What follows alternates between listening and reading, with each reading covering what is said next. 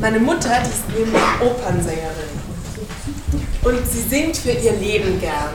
Und deshalb werden wir danach auch alle gemeinsam ein Geburtstagslied singen. Aber das, das üben wir dann nachher noch. Den Kuchen habe ich auf jeden Fall auch gebacken. Der ist gerade noch im Backofen. Könnt ihr euch eigentlich vorstellen, wie das ist, mit einer Mutter aufzuwachsen, die Opernsängerin ist? Nee? Schön, dass du hier bist, Annika Kirschke vom Theater Freiburg, Musikvermittlerin. Ähm, als erstes würde ich gerne mal wissen, was das überhaupt ist, eine Musikvermittlerin. Ja, ist ja schon ein komischer Titel, ne? Mhm. Ähm, ja, mein Aufgabenbereich ist eigentlich ähm, ziemlich weit gefächert. Also alles rund ums Orchester, sage ich mal, ist so mein Aufgabenbereich. Ich gehe in Schulen, bereite Schulklassen auf einen Opernbesuch vor oder auf einen Konzertbesuch. Ähm, ich schnüre aber auch Formate für Kinder und Familien, ähm, also Musiktheater für Kinder zum Beispiel. Ich konzipiere die Familienkonzerte. Und ähm, so sperrig der Begriff ist, so schön ist irgendwie doch die Arbeit, denn ich merke immer, was für einen Unterschied es macht, wenn ich Kinder vorbereite, also auf das, was sie hören werden und wie viel leichter sie dann einsteigen können auf das, was sie erleben. Ja. Mhm. Du hast gesagt, du, du bereitest ähm, Kinder und Jugendliche auf, auf Opern oder auf Musiktheater vor. Was heißt das konkret? Da haben wir am Theater ganz verschiedene Angebote. Ähm, zum Beispiel kann man sich bewerben, dass man eine Patenschaft für eine Produktion übernimmt. Und dann kommen Schulklassen, egal welchen Alters, also auch Grundschulklassen, kriegen dann so ein Paket von uns. Ich komme in die Schule, ähm, stelle das Stück vor oder mache einen kleinen Workshop dazu. Die Klasse kommt zu einem frühen Probenzeitpunkt ans Theater, kriegt einen ersten Eindruck, sei es durch eine Theaterführung oder dass wir in die Probe reinschnuppern oder die SängerInnen kennenlernen. Ähm, dann kommen sie zur Aufführung und dann gibt es noch ein Nachgespräch. Und ähm, dadurch, dass sie dann öfter da sind und immer wieder mit dem Stück in Berührung kommen und ähm, Eindrücke sammeln, ist es ein viel intensiveres Erlebnis für die Kinder und Jugendlichen. Mhm. Und das gibt es bei uns im Schauspiel, das gibt es für Musiktheater und wie gesagt, fängt in der Grundschule an und geht bis in die, bis in die Oberstufe dann. Mhm. Jeder hat ja so einen eigenen Zugang zu Musik. Manche können sofort was damit anfangen, andere eher nicht.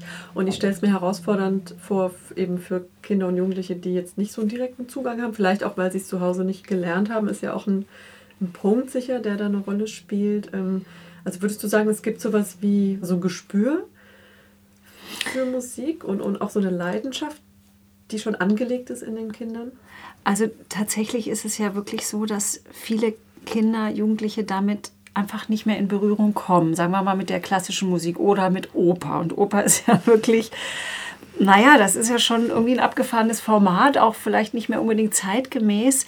Und trotzdem lebt die äh, so ähm, weiter und ist auch so ich finde es einfach auch toll, immer wieder Oper. Und da ähm, diese Tür aufzumachen für die Kinder ähm, und Jugendlichen, das zu erleben, finde ich ganz wichtig, weil sie sonst einfach, ich glaube, sonst wird es tatsächlich einfach an ihnen vorbeigehen. Und dann gehört aber auch dazu eine gewisse Sensibilität, denn wenn man jetzt Jugendliche irgendwie einfach in eine dreieinhalb Stunden Oper setzt, dann kann das auch ganz schrecklich werden, ne? dass die denken, boah, das hört überhaupt nicht mehr auf ich verstehe nichts, das ist altmodisch, ähm, man muss still sein und so weiter. Und da Wege zu finden, ähm, das zu dosieren oder das richtige Stück rauszusuchen, ähm, kleinteilig die heranzuführen. Und dann ist ganz viel möglich und ich erlebe ähm, immer wieder auch ein ganz großes Staunen aber es darf nicht überfordern. Mhm. Ja. Staunen, weil das einfach so anders ist, Total. Das, was sie kennen. Total. Also gerade heute hatten wir eine Schulklasse da, die durften bei einer Probe zuhören und der eine Sänger war Vater in dieser Klasse und hat dann ein bisschen was erzählt und dann haben wir gebeten, dass er was singt und in dem Moment, wo er dann von seiner Sprechstimme plötzlich zum Opernsänger wird, dann ging wirklich die Kinnladen runter und die, die Kinder staunten diesen Mann nur an, was da an Stimme drin steckt. Das ist schon einfach großartig, das mhm. zu erleben. Ja. Wir reden jetzt ja auch über das Stück Die Operntode meiner Mutter. Mm. Das ist ab sechs oder ab fünf? Ich glaube, wir haben sogar ab fünf gesagt, ja. Wovon hängt sowas ab? Ab, ab wie vielen hm. Jahren? Also wie entscheidet ihr das? Ah, das die, mit diesen Altersangaben hadern wir selber immer wieder weil, ähm, also klar, es, es darf nicht, ähm, keine Gewalt, äh, Nacktheit ist immer so ein Thema, wo wir aufpassen müssen, dass gerade auch bei Jugendlichen, dass wir da gucken, dass die nicht auch verstört werden. Jetzt ist es tatsächlich wirklich ein Kinderformat, da müssen wir aufpassen, dass es nicht zu gruselig ist, dass es nicht zu lang ist. Ähm, also dass keine Überforderung stattfindet. Gleichzeitig bewirkt es manchmal, wenn da steht 5 plus, dass irgendwie Zehnjährige denken, ja, das ist Kinderkram. Und das stimmt eben, gerade bei dieser Oper finde ich es gar nicht. Das können auch, ähm, auch Zwölfjährige werden da noch äh, ganz doll ihre Freude bei haben. Aber so nach unten die Orientierung, ähm, ja, es soll keine Angst auslösen ähm, und nicht, über, nicht komplett überfordern. Hm. Ja. Und vielleicht auch noch unterhaltsam sein.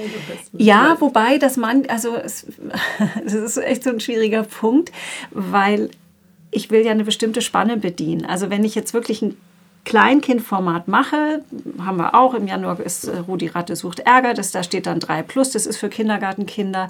Und da ist klar, das ist dann wirklich für Kindergartenkinder. Da ist dann schon für Grundschüler vielleicht noch erste, zweite Klasse, aber dann hört es dann auch auf. Jetzt bei den Operntonen finde ich, ähm, ist es eigentlich ein bisschen breiter angelegt und ich finde, dass ähm, ja so ab dritter, vierter, auch noch fünfte, sechste Klasse, die haben, die verstehen dann schon richtig viel davon. Ja. Es geht ja durchaus um schwere Themen, also es geht um Tod. Auch wenn es natürlich nur gespielt ist, das wird ja auch ganz klar so erklärt in dem Stück, aber dennoch, also ich fragte mich eben auch, also ich war mit einem befreundeten Kind, das ist sechs, äh, und das hat sich schon auch an der einen oder anderen Stelle erschrocken. Also habe ich so gemerkt an der Körpersprache und am Gesichtsausdruck. Also ja, also fand ich dann auch spannend zu sehen, wie die Kinder reagieren. Andere größere Kinder haben auch dann viel laut gelacht. Aber jetzt nochmal zu dem Haupt- und Kernmotiv Tod. Ähm, ja, also das ist ja dann ist jetzt nicht nur Musikvermittlung, es ist ja auch dann ähm, inhaltliche Vermittlung von so schweren Themen. Wie, wie ja, das? und das ist natürlich, wenn wir Kinder an Oper heranführen wollen, dann kommen wir um das Thema Tod irgendwie nicht heran, weil ich habe manchmal so das Gefühl, 90 Prozent der Opern handeln von Tod und Sterben. Sex und, and Crime. Ja, und meistens die Frauen, die sterben. Ne? Also ähm, insofern ist es, also dieser Schwierigkeit waren wir uns bewusst, auch was den Titel schon angeht, Opern Tode meiner Mutter. Wir haben es ein bisschen entschärft, weil das Bilderbuch, das dem Ganzen zugrunde liegt, heißt tatsächlich Die Tode meiner Mutter. Ein ganz entzückendes Kinderbuch mit einem sehr, ja, irgendwie schon ein bisschen verstörenden Titel. Ähm, und es war unser Anliegen, eine Leichtigkeit reinzubringen und gleichzeitig aber auch den, mm, diese ernsthafte Auseinandersetzung oder diese Leidenschaft für Oper ähm, rüberzubringen. Und diese Leidenschaft liegt halt in diesen ganzen wunderbaren Arien, dieser ganzen wunderbaren Frauen, die dort auf unterschiedlichste Weise ihr Leben lassen in dieser Opernwelt. Und das war ein Spagat. Wir haben dann auch eine Patenklasse da gehabt und die gefragt, ähm, gruselt ihr euch oder könnte das Kinder verstören? Wenn da so über Tod gesprochen wird und dann auch noch die Mutter, die immer auf der Bühne stirbt. Und wir wissen alle, es gibt nichts Schlimmeres, als wenn die Mama stirbt. Und ähm, es ist tatsächlich so, die älteren Kinder können das mit Humor schon nehmen, auch wenn wir dann gemeinsam äh, ähm, mit dem ganzen Publikum einmal so sterben, das äh, so theatralisch ausleben. Und die kleineren, ähm, die, für die ist es ein bisschen schwieriger. Aber wir haben versucht, es leicht zu halten. Thank you.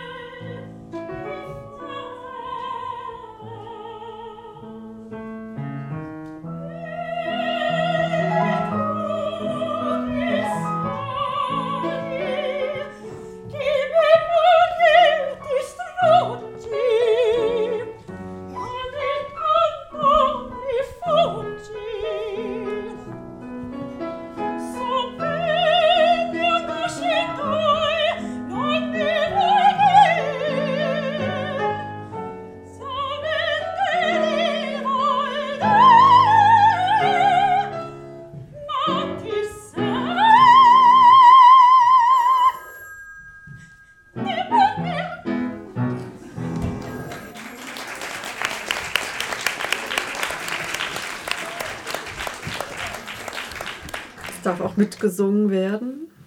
Welche Erfahrungen habt ihr damit gemacht? Also ist das auch vielleicht eine Methode, um, um junge Menschen da, dadurch, dass sie aktiv sich beteiligen, sich damit mehr zu identifizieren? Also wir haben ja mit dem Werkraum eine Bühne, die sehr mh, mm, langgezogen ist und dafür sitzt man aber sehr nah am Geschehen dran. Und das fand ich sehr reizvoll, eine, eine Oper oder eine Geschichte über eine Oper ähm, so zu konzipieren, dass die Kinder und Jugendlichen, die drin sitzen, das Gefühl haben, ich bin wirklich ganz nah dran. Diese Opernsängerin ist irgendwie zum, an, zum Greifen nah. Und dann gehört aber irgendwie für mich auch dazu, dass ich in dieses Geschehen so mit reingezogen und eingebunden werde, dass ich eben wie auch Teil davon werde. Und äh, dieses gemeinsame Singen, gemeinsame Gesangsübungen, das lockert erstmal das Ganze auf, weil man muss eine Stunde da sitzen und dann ist gut, wenn ein bisschen Bewegung und äh, Klang reinkommt. Und ähm, die Sorge bei sowas ist immer, kriegen wir die Kinder danach wieder eingefangen, wenn man sie ähm, motiviert zum Mitmachen. Mhm. Und das hat bisher aber sehr gut geklappt, dass es danach auch immer wieder ruhig wurde und klar war, jetzt geht die Geschichte weiter und ähm, dann kommen wieder andere Momente, wo wir mitmachen können. Mhm. Und wenn wir die ganze Zeit über Singen reden und es nicht selber tun, dann bleibt ja alles Theorie. Insofern ähm, fand ich, mag ich diesen Moment sehr gerne, wo plötzlich das Publikum anfängt, selber zu klingen. Steht mal alle auf. Auch die Erwachsenen. Sitzen kann man nämlich nicht so singen. Genau, also alle mal auf. Und zum Singen braucht man ja den ganzen Körper. Deshalb fangen wir jetzt mal an, uns zu strecken. Genau. Da oben, da sind Mehl und Zucker im Regal. Da wollen wir hin. Zehenspitzen sogar bleibt ja. Wunderbar.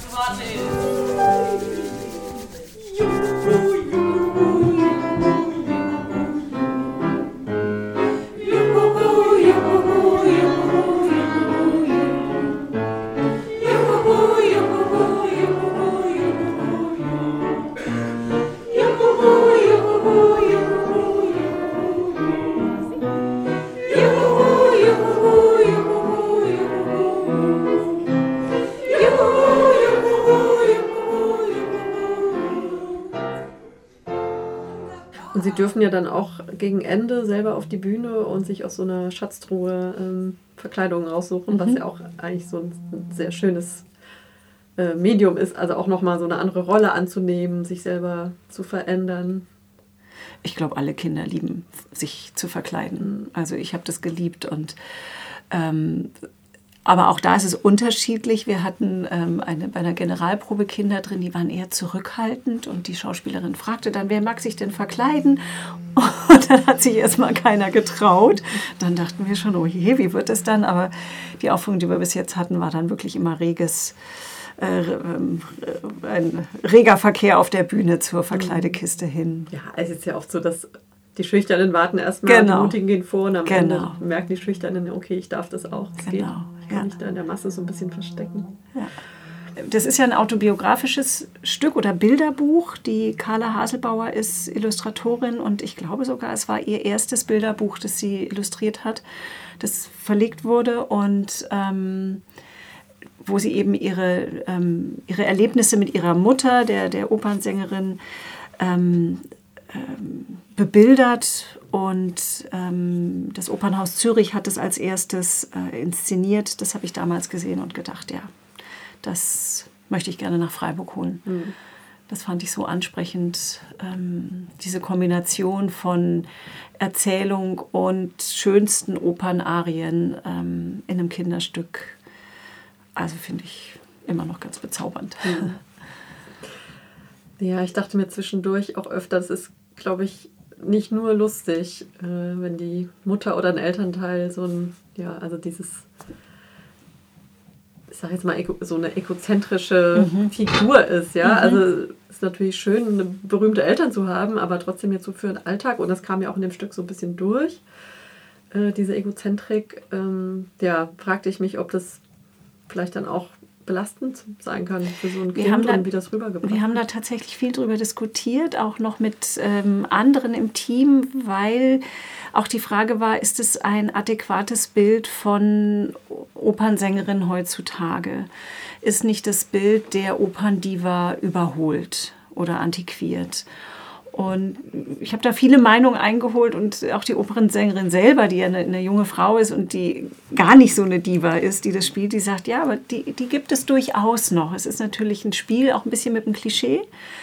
Ähm, wobei wir am Anfang die Kinder, den Kindern die Frage stellen, was sind eure Mamas von Beruf? Und bei diesem Satz, dann könnt ihr euch ja vorstellen, dass die oft auch, also wie es ist, wenn eine Mama sehr beschäftigt ist. Und ich glaube, das ist was, was alle Kinder inzwischen kennen. Die wenigsten haben eine Mutter, die einfach zu Hause ist und rund um die Uhr verfügbar, sondern alle Kinder kennen das, dass Mütter einen Beruf haben, der sie fordert und beansprucht. Und in dem Fall ist es eben eine Opernsängerin, ähm, die nochmal andere Bedürfnisse hat oder wo nochmal eine andere Rücksichtnahme vielleicht auch notwendig ist. Aber ähm, es kann gut sein, dass wenn Opernsängerinnen in dieses Stück gehen, die sagen, nee, so sind wir doch gar nicht. Also ich habe gerade heute auch mit einem gesprochen, der sagt, ich bin nicht so empfindlich, wenn jetzt jemand Schnupfen hat, dass ich ständig Angst habe, ich stecke mich an. Aber da sind Sänger und Sängerinnen sehr unterschiedlich. Ja, aber es stimmt, es ist ein Stück weit ein ähm, Spiel mit einem Klischee, wobei es in diesem Fall ähm, ähm, tatsächlich die Carla Haselbauer auch mitgesprochen, also mitkonzipiert hat und wirklich auch von ihrer Kindheit das auch erzählt hat. Diese Mutter war, war so und war viel unterwegs und ähm, es brauchte Rücksichtnahme auch von der Familie mhm. für diesen Beruf, der ja wirklich sehr, sehr anspruchsvoll ist. Mhm. Mhm. Ähm, vielleicht noch mal am Ende zur Musik. Es wurde, glaube ich, viel Mozart nee, gespielt? Nee, Mozart war sogar nur eine Arie aus der Zauberflöte, die Pamina. Also es war von Puccini aus La Bohème, äh, dann von Verdi aus äh, Troubadour und La Traviata, von Dvorak die Rusalka, von ähm, Humperdinck aus der ähm, Oper Hänsel und Gretel, die Hexe. Das waren so die Arien. Also wir haben versucht, eine bunte Mischung zu machen und wir haben versucht, ein bisschen auf unseren Spielplan einzugehen, weil die Zauberflöte kommt dieses Jahr, okay. Hänsel und Gretel läuft gerade, äh, Rosalka lief. Ähm, was war noch? Ja, Verdi und Puccini läuft gerade nicht, aber das ein bisschen anzugleichen. Inwiefern sind jetzt die genannten Komponisten besonders Kinder geeignet? Also Mozart, denke ich, ist berühmt dafür, dass er sehr eingängig ist. Und Eigentlich sind sie alle nicht wirklich kindergeeignet. Also es sind alles, ja, also viele Arien, wo tatsächlich die Mutter dann oder die, die Protagonistin stirbt. Ähm, und das Problem bei Opern ist ja, also die Opern, die wir jetzt da auch, wo einzelne Arien immer so von zweieinhalb Minuten anklingen, ähm, das Original ist so an die drei Stunden. Ne? Da kann man keine kleinen Kinder rein schleppen. Ähm, insofern, es ist ein Kinderstück, das sich aber mit, mh, hm, weiß nicht, dem, ganz, dem ganzen Ernst dieser Opernwelt so ein bisschen auseinandersetzt und diesen Blick drauf wirft. Und die Tochter, Carla Haselbauer, hat das als sehr faszinierend erlebt. Und ich erinnere mich bei mir selber auch, meine Eltern haben mich auch früh mit in die Oper genommen. Und ich weiß auch, dass es mir lang war oft und dass es gleichzeitig auch einen unglaublichen Zauber auf mich ausgeübt hat. Ähm, die Musik, dieser Gesang, das ganze Ambiente eines Opernbesuches. Und ja, ich hoffe, dass so ein bisschen von diesem Stück, dass da ein bisschen was von dieser Stimmung rüberkommt. Mhm. Ja, es hat halt auch immer so was sehr Pathetisches und Ernsthaftes und Seriöses, was natürlich auf Kinder wirkt.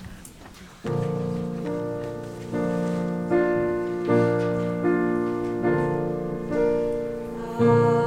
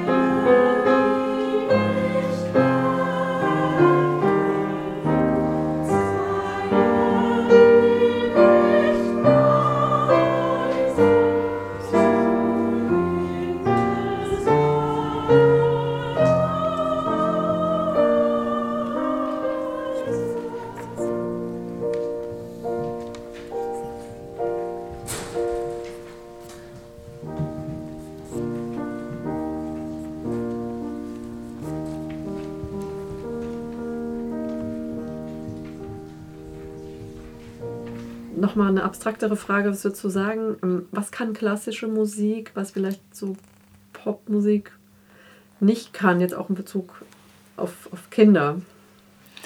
Also was ich immer wieder merke, wenn wir Kinder und Jugendliche im Theater haben, sei es hinter den Kulissen oder bei einer Führung oder in Begegnung mit äh, Sängern und Sängerinnen, dieser Moment des Begreifens, da singt jemand, ohne ein Mikrofon in der Hand zu haben, ohne verstärkt zu sein, ohne irgendwelche Soundtechnik oder Computer, sondern die machen den Mund auf und aus diesem Mund kommt ein solcher Gesang. Das ist oft so ein totaler ähm, staun, staunender Moment von den Kindern. Ja, dass es einfach aus uns heraus so eine große Kraft kommt mit dieser Musik. Ähm, ansonsten verwehre ich mich so ein bisschen dagegen, die, die einzelnen Musikgenres gegeneinander auszuspielen, weil irgendwie haben sie alle ihre Berechtigung. Und ich finde, es hängt ganz doll von ab, wie man was einem wann nahegebracht wurde. Also und ich, deswegen bin ich Musikvermittlerin. Ich glaube, wenn man Kindern diese Chance nicht gibt, diese Musik kennenzulernen, dann haben sie ja diese Wahlmöglichkeiten auch gar nicht. Und dann dominiert natürlich alles das, was leicht verfügbar, was irgendwie modisch ist, was, ähm, was sie den ganzen Tag hören. Ähm, und das finde ich dann schade. Ich finde, da fehlt dann ein großer Teil dieser reichen Musikwelt, die wir ja haben. Und dann natürlich in der Oper, ob das jetzt unbedingt kindlich ist, das, also eigentlich ist ja Oper hoffnungslos antiquiert, kann man ja sagen. Also die Stoffe, es, alle Opern wurden von Männern geschrieben mit einem männlichen Blick. Ähm, insofern ist ein bisschen die Frage, kriegen wir es überhaupt gerettet? Gleichzeitig behandelt die Oper einfach die ganz großen Themen der Menschheit, die ja weiterhin immer wieder aktuell ist. Macht und äh, Krieg und Eifersucht und Stolz und Intrigen und ähm, Liebe und Vergebung, äh, also die, die, ganze Palette. Und wahrscheinlich hält sie sich auch deswegen, die Oper, mhm. weil diese Themen nicht ähm, äh, alt werden oder nicht mehr aktuell sind. So. Wann kann man denn dieses Stück, die Operntode meiner Mutter, noch sehen? Also es liefen jetzt schon ein paar mhm. Aufführungen? Ein paar Aufführungen liefen schon. Es läuft noch bis Ende Januar im Werkraum und es gibt auch ähm, Vormittagsveranstaltungen für Schulen. Ähm, ich glaube, wir haben jetzt noch sechs weitere Aufführungen. Okay, das genau. kann man dann im Internet. Genau, die Operntode meiner Mutter im Werkraum. Ähm, ab fünf, aber ich finde, ähm, die, keine Altersgrenze nach oben und habe auch die Erfahrung gemacht, dass vor allem die Eltern sich sehr freuen, weil die Kinder kennen diese ganzen Arien nicht, aber die Eltern, die mhm. mitgehen, da sind viele Opernfans dabei und die schmelzen dann dahin, wenn Violetta singt. Die singen auch sehr leidenschaftlich mit, habe ja. ich gehört. genau. Ohne die Eltern wäre es manchmal etwas dünn, wobei wir jetzt auch Schulklassen haben, die wir vorbereitet haben. Die kommen, da bin ich auch mal gespannt, wie die dann mitsingen werden. Okay. Ja, vielen Dank, Annika Kirschke vom Theater Freiburg und noch viel Erfolg für alle weiteren Stücke. Gerne. Dankeschön.